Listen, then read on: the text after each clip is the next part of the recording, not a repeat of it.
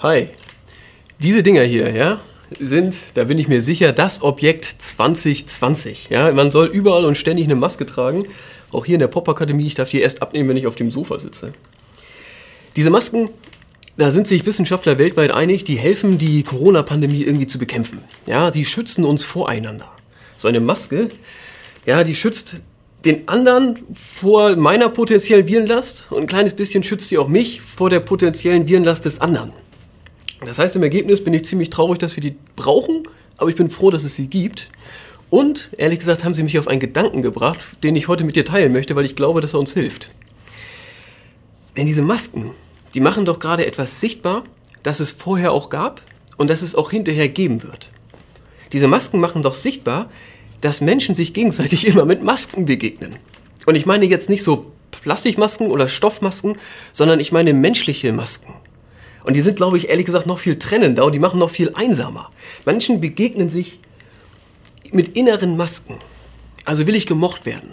Dann setze ich eine Maske auf, von der ich glaube, dass der andere sie mag. Ob ich wirklich so bin oder nicht, ist erstmal, erstmal zweitrangig. Erstmal setze ich eine Maske auf, von der ich glaube, dass sie dem anderen gefällt. Will ich respektiert werden, dann stelle ich, setze ich eine Maske auf, die so ein bisschen was hermacht, so, wo ich glaube, dass das den anderen beeindruckt. Möchte ich, dass der andere mir vom Leib bleibt, setze ich was Unsympathisches auf oder was Bedrohliches, so, geh mir weg. Ne? Menschen begegnen einander mit Masken, ich spüre das an mir selber, ich mache das ganz automatisch. Ähm, und hinter den Masken, da ist viel Einsamkeit. Hinter den Masken ist man ganz schön allein. Ja? Und ich habe mich gefragt, wie kann aus dieser Adventszeit was Gutes werden? Ja, also eine Adventszeit mit Kontaktbeschränkung ist ja irgendwie fürchterlich. Wie kann das trotzdem eine Zeit werden, die uns dient? Wie könnte das vielleicht sogar eine Zeit werden, auf die wir in ein paar Jahren zurückgucken und sagen, Advent 2020, da habe ich in meinem Leben eine Weiche gestellt und es war echt segensreich. Ich profitiere heute noch davon, 2025 oder wann auch immer. Ich habe einen Vorschlag. Ich schlage dir vor, wenn wir schon diese Maske tragen müssen, dann lass uns doch bitte unsere innere Maske, lass uns unsere inneren Masken abnehmen. Lasst uns ohne Maske durch den Advent kommen, ja, oder im Advent lernen, Masken abzunehmen, einander in mehr Ehrlichkeit, in mehr Wahrheit zu begegnen.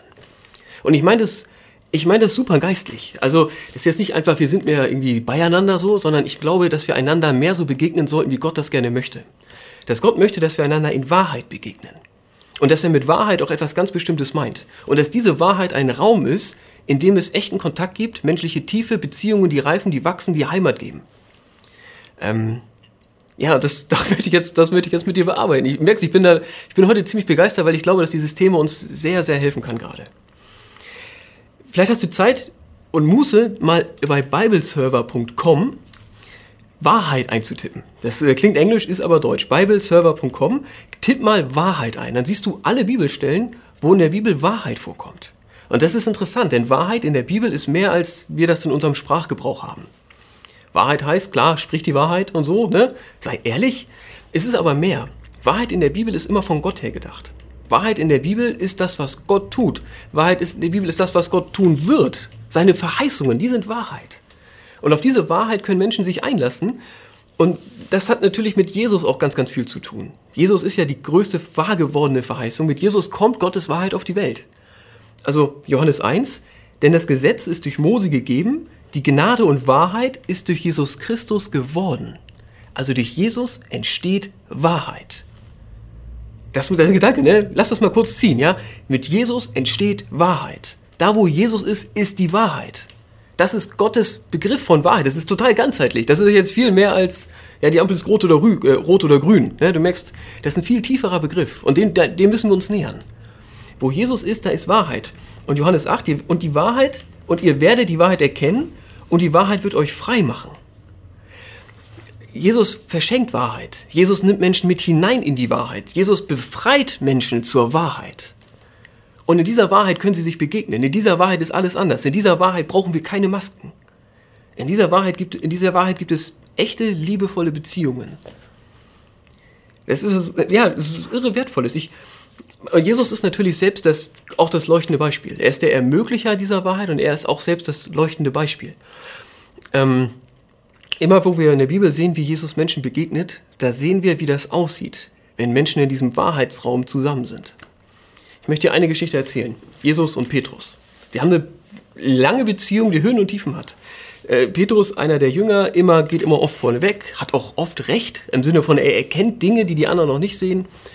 Und Jesus sieht in ihm auch etwas ganz Besonderes. Und er macht Petrus wirklich zum ersten Papst. Insofern, da bin ich, ich bin ja evangelisch, aber da verstehe ich jeden Katholiken, ja. Also, er sagt zu Petrus, du bist der Fels. Auf diesen Felsen baue ich meine Gemeinde.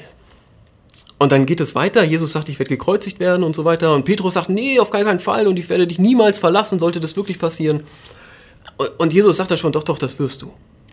Und es kommt so. Jesus wird gefangen genommen, Petrus verliert alles. Petrus verliert seine ganze Haltung, seine ganze Sicherheit über die Beziehung zu, zu Jesus ist weg. Und dann wird er gefragt hier, du kanntest ihn doch und Jesus und du und so weiter. Und Petrus kann das alles nicht mehr. Petrus tut so, als würde er ihn nicht kennen. Petrus verleugnet. Er sagt, ich kenne ihn nicht. Ich weiß nicht, wer das ist. Geh mir weg. Das ist die Situation. Und jetzt, jetzt kommt das Gespräch, wo ich glaube, wir sehen, was das bedeutet, wenn zwei Menschen sich in der Wahrheit begegnen. Was das bedeutet, wenn dieser Raum, den Jesus eröffnet, da ist. Petrus und Jesus begegnen einander am See Tiberias. Es steht natürlich im Raum, was Petrus getan hat. Jesus schaut ihn an und er fragt ihn, liebst du mich? Es ist der beste Satz für diese Situation. Liebst du mich? Guck mal, was in diesem Satz alles drinsteckt an Wahrheit. An, an, an Wahrheit, wie Gott sie denkt. Ja? Da steckt da drin, ich liebe dich.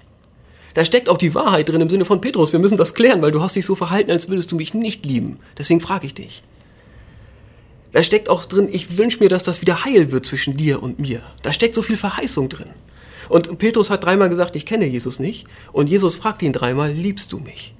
Er, er macht das alles wieder heil. In dieser Situation der Wahrheit. Ich liebe diese Geschichte. Ich finde das, äh, ja. Und, und wir, wir können es da sehen. Wir können da auch sehen, welche Art von Beziehung, welche Art von Miteinander sich Gott für uns wünscht. Gott wünscht sich für uns, dass wir einander in der Wahrheit begegnen. Und zwar in der Wahrheit so, wie sie durch Christus auf die Welt gekommen ist. Falls du die Predigt noch nicht gesehen hast, würde ich es an deiner Stelle nachholen. Johannes hat vor ein paar Wochen gepredigt zu dem Thema Bleib so, wie du bist. Und sein Hauptpunkt war, Gott liebt dich, wie du bist. Unendlich. Gott liebt dich so sehr, dass er den Himmel verlässt, denn Jesus auf die Welt kommt und für dich stirbt. So sehr liebt er dich. Auch wenn du ihn noch gar nicht kennst. Aber, und auf diesem Fundament der Liebe, da, da stehen Gottes Veränderungswünsche. Gerade weil er dich unendlich liebt, hat er Veränderungswünsche für dich. Gerechtigkeit, Heiligkeit und Wahrheit. Da ist es die Wahrheit. Eigentlich ist mein Gedanke jetzt so die Fortführung von dieser Stelle. Gott möchte für uns Wahrheit. Gott möchte für dich und für mich, dass wir mehr in der Wahrheit leben. Ich habe mir überlegt, wie könnte das, wie stelle ich mir das praktisch vor? So? Wie könnte es konkret aussehen? Und ich habe einen, einen Vorschlag mitgebracht. Da brauche ich unsere wunderbare Mini-Flipchart. Ich stelle mir das so vor, dass wir ein Dreieck der Wahrheit brauchen. Ganz oben Jesus, natürlich. Er ist die Wahrheit. In ihm ist das alles, ne? Dann gibt es aber natürlich auch mich. Und das du, mein Mitmenschen. Und in diesem Dreieck können wir ganz viele Achsen machen. Und dort entsteht Wahrheit. Dort entsteht Wahrheit, wie Gott sie sich für uns wünscht. Es geht alles von ihm aus. Das ist erstmal die Wahrheit von Jesus zu mir. Die Wahrheit von Jesus zu mir ist, ich liebe dich unendlich. Ich liebe dich mehr als mein eigenes Leben. Ich bin bereit, alles für dich zu geben. Alles. Und gerade weil ich dich so liebe und dich natürlich auch so sehe, wie du bist, gibt es auch Dinge, die ich mir für dich wünsche. Dinge, wo ich glaube, das wäre für dich anders besser. Das ist die Wahrheit von Jesus zu mir. Und es verändert schon ganz, ganz vieles, wenn es jetzt eine Wahrheit gibt von mir zu ihm, ein, okay, Jesus, ich nehme das an, ich akzeptiere das, ich lasse mich von dir so sehen und ich kann natürlich jetzt auch viel besser, ich kann jetzt meine Maske für mich selber schon mal abnehmen und in den Spiegel schauen. Ich kann mich selber vielleicht sogar so sehen, wie Jesus mich sieht. Und das ist total heilsam. Ich kann meine Maske abnehmen. Ich sehe von über Jesus sozusagen die Wahrheit über mich selber. Einen unendlich von Gott geliebten Menschen der natürlich seine Themen hat. Ja, verstehst du? Ich kriege das auf einmal, ich kriege das gut zusammen. Ich kann zu mir selber ehrlich sein. Und das ist der Anfang. Ich kann die Maske abnehmen und in den Spiegel schauen und das geht, weil von ihm das erstmal gekommen ist. Und jetzt, im nächsten Schritt, kommen wir natürlich auch zu den Mitmenschen. Ja, dieses Maske runtergenommen, in den Spiegel geschaut. Davon kann ich meinen Mitmenschen was zeigen. Ich kann auch aushalten, dass der jetzt vielleicht mich komisch findet, dass er gedacht hat, kannst du mal wieder die Maske aufsetzen, die ich gewöhnt bin, so? Nee, nee, ich zeige dir die Wahrheit über mich. Ich zeige dir, was ich für ein geliebter Mensch bin.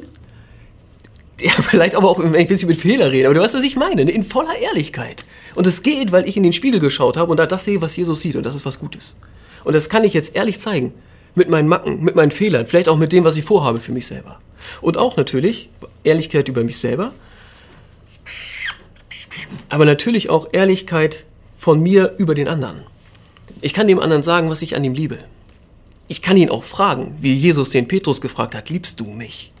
Ich kann vielleicht sogar fragen, wenn du mich liebst, warum hast du das und das gemacht?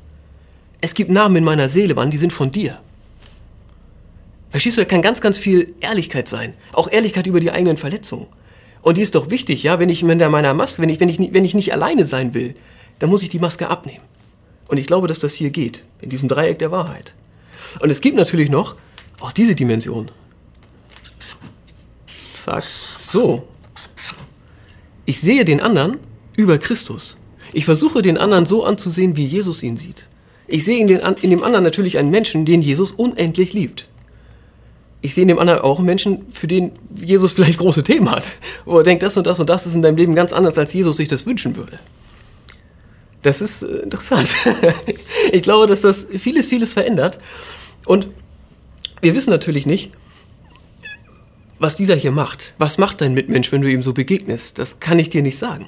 Ich glaube, dass es die wenigsten Menschen unbeeindruckt lässt. Ich glaube, die wenigsten Menschen, die, die, die verändert es nicht, ja, wenn einer mit so viel Ehrlichkeit, mit so viel Wahrheit kommt und mit so einem liebevollen Blick. Ich glaube, dass das mit jedem Menschen was macht. Und trotzdem, keine Ahnung, ja, wie deine Tante reagiert. Ich weiß es nicht. Aber es ist ein Versuch wert. Und ich sollte, ich werde auch, wenn man fragt, ja, wer ist denn jetzt du? Ich glaube, dass wir uns den Himmel vorstellen, ne? das hatten wir neulich erst. Ich glaube, im Himmel werden wir uns alle so begegnen. Im Himmel wird es gar keine Masken geben, da wird es nur die Wahrheit geben. Hier auf der Erde ist das ein bisschen anders. Ich glaube, hier auf der Erde ist es gut, hier erstmal Menschen einzusetzen, mit denen ich wirklich gerne den Advent verbringen würde.